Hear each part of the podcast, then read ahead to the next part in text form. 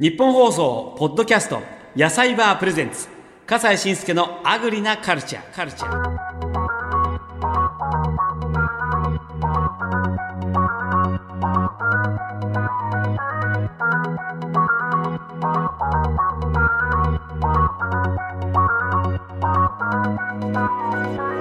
こんにちは笠西慎介です。野菜バープレゼンツ笠西慎介のアグリなカルチャー3回目となりました。この番組は私たちの食を支えていただいている生産者や販売者の方々に食への取り組みや今後の夢そして美味しい食べ方のポイントなど食にまつわるあれこれ伺っていきます。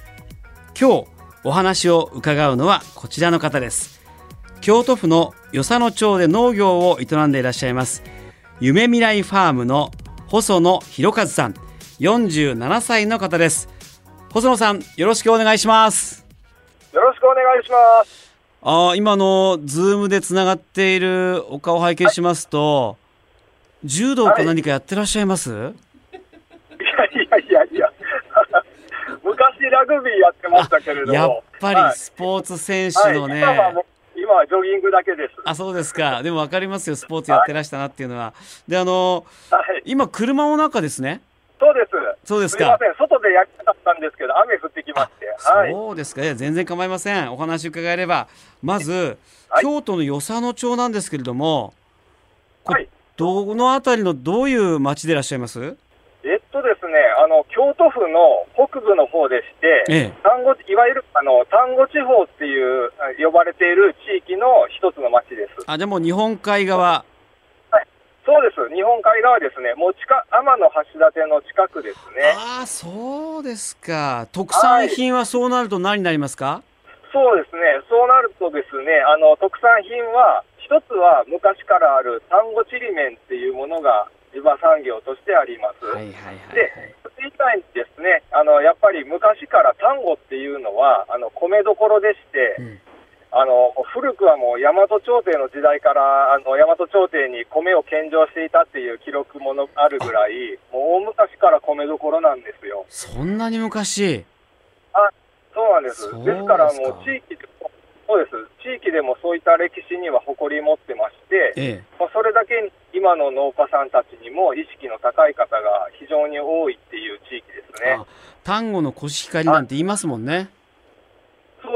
はい。えよく、してもらっとってありがとうございます。いえいえいえ、はい、それであのーはい。細野さんは農業を始めてどれぐらいになるんですか、農業はですね、まだかじり始めて1年も、1年ぐらいなんです。おでもそれも、はい、あの手伝いが中心でして、ええ。まだあの教えてもらいながら、農業やってますなんて偉そうに言ったら怒られるような、そんな駆け出しでして、いやそう、はい。でもそういう方は貴重ですよ、はい。今この日本で。そうですよその若さで農業やろう。でもどうして農業をやろうって、はい。それまで何されてたんですか？えっとですね、あのもう10年になる、10年以上前なんですけれども、昔、あの小学校の先生やってたことがあるんですよ。先生だったんですか、え。あのもうはっきり言って農業をやるきっかけっていうのも、あの子供たちなんです。えうん。おで、どういうことかと言いますと、うん。あの、ま、与謝野町と、それからあの、隣の京丹後市、えー両方、あの、丹後地方で、昔から食育にも力を入れてる地域なんです。はいはいそれそれでですね、あの、ま、小学校に勤務していた時代から、あの、地域の、そういった意識の高い農家さんたちとの交流は以前からあったんですよ。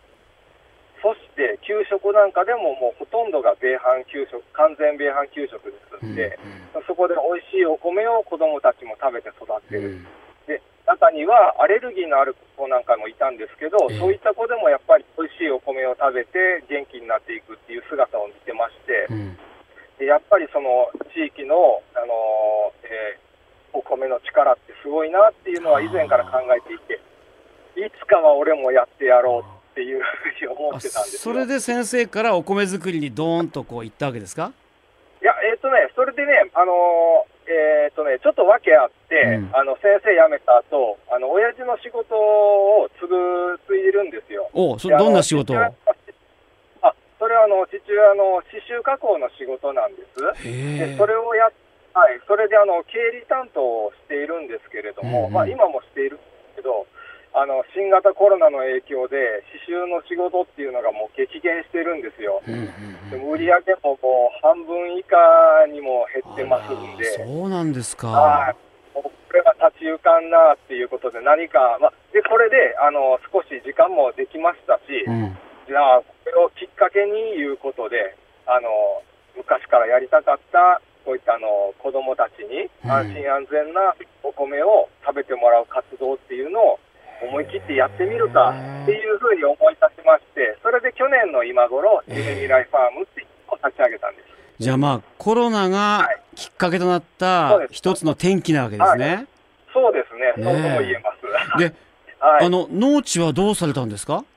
あ農地の方は以前からあのあうちの農地もあるんですけれども、ええあの他今までは他のえっ、とね近所の農家さんにやつか作ってもらってたんですよあ。で私も作りたいんですけど、はい。なかなかそれをそのまま使うっていうわけにもいかないんで、うん。そこで教えてもらいながらっていう。でまたあのまあすぐ近所他の農家さんたちのお手伝いしながらいろいろ勉強させてもらってる最中っていうところですね。そうですか。はい。でもこの番組に登場していただいたということは、そのはいお米作りには何か特徴がありますね。あそうです。ね、あのそこに自分こだわっているのは、先ほどのきっかけでも言いました通り、子供に安心安全な、本当に安心安全なものを食べてもらいたいっていう思いがあるんです。えなので、あ扱わせてもらってるお米も、あの完全無農薬のお米、えうんもしくはあの特別栽培米ですね、あの低農薬のお米っていうことですね。そういったものを、えー手掛けさせてもらってます。はい。やっぱりあれですか、その減農薬ですとか、その、は完全有機無農薬米というのは、はい。あ。のアレルギーとかそういった子でも食べられるんですか？えっとですね、うん。もう全部が全部そういうわけではないんでしょうけれど、うん。あの今まで買って食べていただいたお客さんの中から、あのうちのアレルギーで苦しんどった子も食べられてよかったです、また送ってくださいいうお声をいただいたこともあって、ええええ嬉しいですね。励みになりますね。はい、そうですか。で、その、まあ、今いろいろ勉強中でお米作りされている、はいその細野さんは夢未来ファームというこの一つのはいこう団体の中にいらっしゃるようですね。あのまあ、先あの先ほど言いました通り、農業についてはまだまだ私、素人です。で、私の作ったものだけで、あのいいものができてるかって言ったら、決してそうではありません。うん、むしろもう、外にはなかなか出しづらいものしかまだできてない状況で、そうですか。で実際、まあ、そうなんです。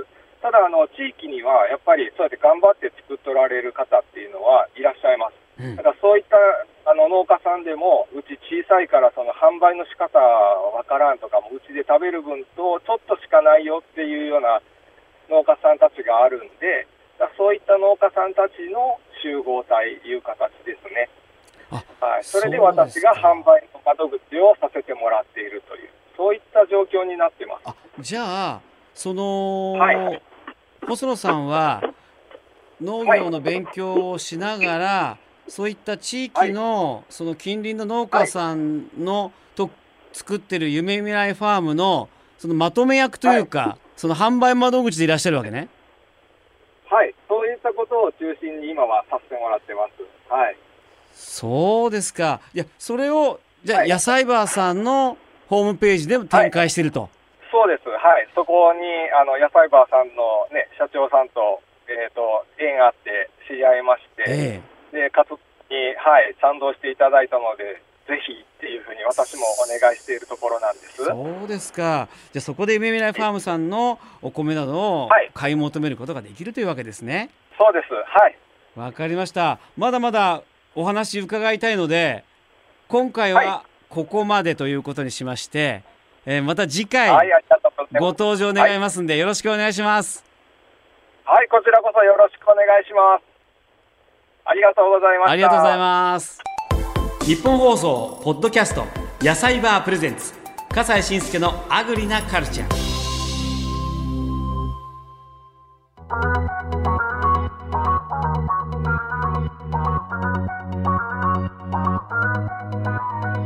さあということで今夢未来ファームの細野さんにお話を伺いましたもう農業を始めてわずか1年という方なんですがやっぱり地域の小さな農家の皆さんをまとめていこう。そしてそのサイトホームページで、えー、食材をお米を販売していこうというそういったことをやっぱり若い力であ地域をまとめていくというねやっぱそういうのも今の農業には必要なんでしょうね、えー、野菜バーでホームページ作ってると。いう話、えー、お聞きしました、えー、これからですねやっぱり夢がどんどん広がっていく、えー、新たな力が入ってくることによって地域の農業もまた活性化してくるという一つのいい例だと思います。まだあのいろんな話お持ちのようなので次回お話聞きたいと思います。野菜バープレゼンツ笠西慎介のアグリなカルチャーは毎週水曜日に更新しています。次回の配信もお楽しみに。